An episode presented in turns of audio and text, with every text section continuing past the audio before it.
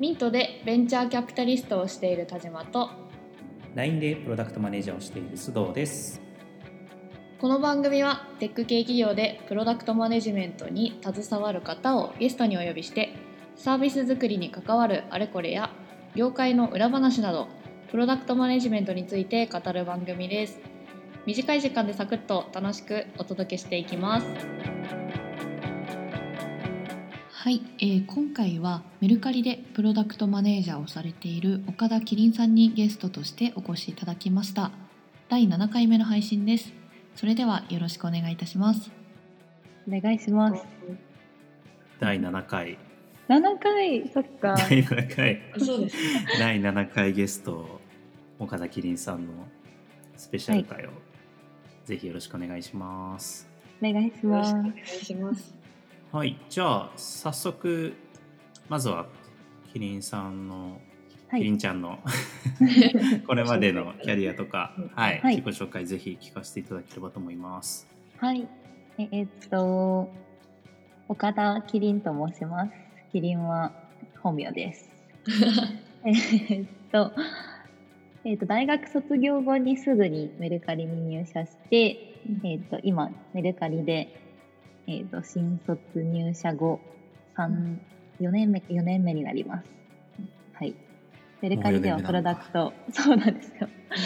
メルカリではプロダクトマネージャーをしています。すごいざっくりですが、よろしくお願いします。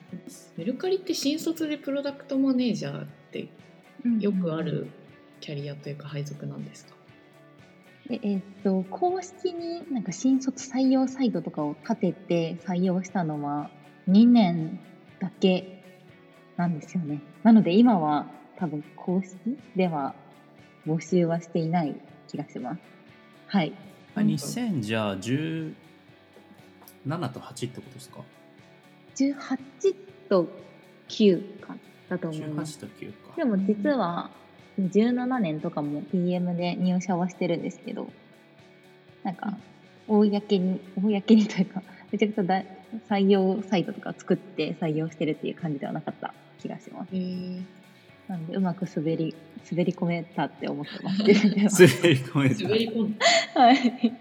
もう閉じちゃったので、はい、いやけどメルカリの新卒の人たちめめっちゃ優秀っすもんね。みんな、うん。そうですね。限られた枠だからか。すごい。どこどこでそれを感じる感じますか？えなんか前メルカリ LINEPM ミートアップみたいなのとかやってたじゃないですか。はいはいはい、若手の数年目みたいな人たちで、はい。なんかみんな割と尖ってるって言うとあれですけど。そうですね。個性豊かな強い人たちが多いイメージがありますけど、うん。どどんな人が多いんですか？メルカリの新卒 PM は。そうですね。本当に新卒で入った時はめちゃくちゃみんな今おっしゃったみたいにめっちゃ尖っててウニ ウニみたいだなってウニとか栗みたいな人たちばっかりだなって入った時は思ったんですけど。どんな人かで言うとなんかイスラエルで起業してる経験があるとかへえー、とその東南アジアで起業してきててでかつもうエンジニアとしてメルカリで働いてたけど PM に転身転ポジションしたとか、うん。あとはなんか自分で事業を作ってる経験がある人が多かったうん。印象ですね。うん。はい。はいはい、そんな中キリンちゃんは何、どういう枠で、まあ、それまで私どういう経緯があってメルカリに入ることになったんですか、確かに、えー、と私で言うと,、えー、とメルカリに入る直前まではすごく小さい2人ぐらいのスタートアップで働いてたので、まあ、そこで結構自分の力を出しきれなかったというかあの、うんそのスタートアップ自体を伸ばすことができなかったみたいなのがすごい悔しい思いがあって。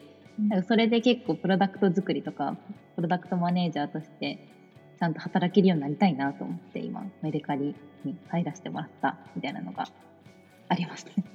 あそんな経緯があったんだえそれってサンフランシスコにいた時の話、いやサンフランシスコにいるいた帰ってきたタイミングで半年か1年ぐらいちっちゃいスタートアップを手伝ってました。へえあれ？サンフランシスコにキリンちゃんが行った経緯っていうのはなんでなんだっけ？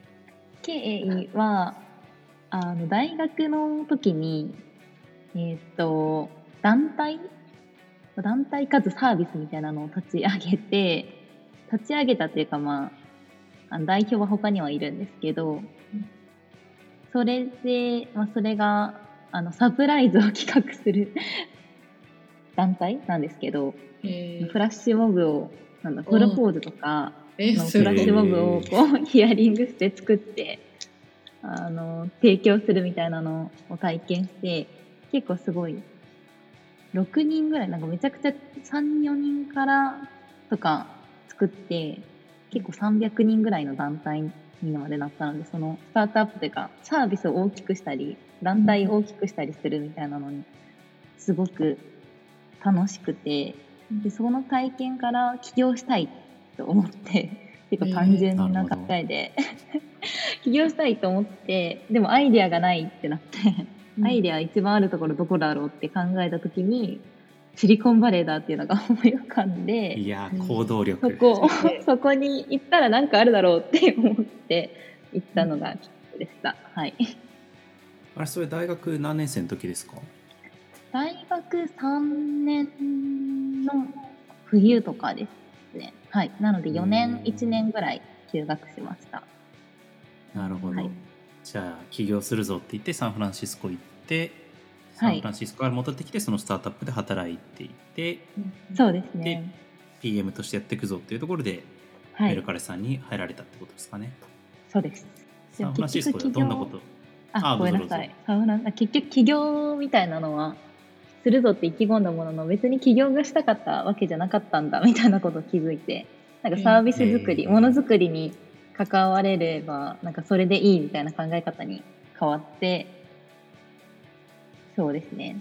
あのメルカリとかスタートアップとかに行くっていうことになりましたどうしてその起業じゃなくてものづくりなんだみたいなのに気づいたんですか？えー、すごい。どうだったっけ？忘れ 忘れてきたんですけど。なんでだったんだっけ？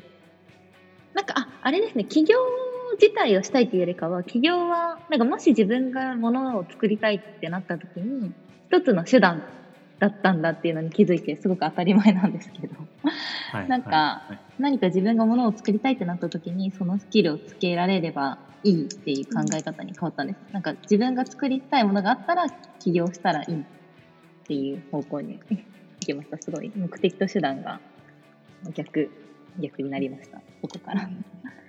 なんかその中でいくつかこう候補があってメルカリをはい。ご新卒で選ばれたのか、もうなんか最初からメルカリ行こうと思われてたのかでいうとどんな感じでしたか？ああ、そうですね。結構、やっぱり、し、なんかお客さんの顔をすぐに見た、喜んでる顔を見たいっていうのがやっぱフラッシュモブの時からあったので、C 向けのサービスで、プロダクトマネージャーとして働けるところっていうので考えると、結構すごく少なくなってきて、でもその中でもメルカリが一番楽しそうだなと思って行ったっていう感じです。はい。弊社はどうだったんですか？弊社は。いやー、すごい楽しそうだったんですけど、あれなんあなんでなんだろうって考えてたんですけど、さっきまで。そこもちょっと思い出せないですよね。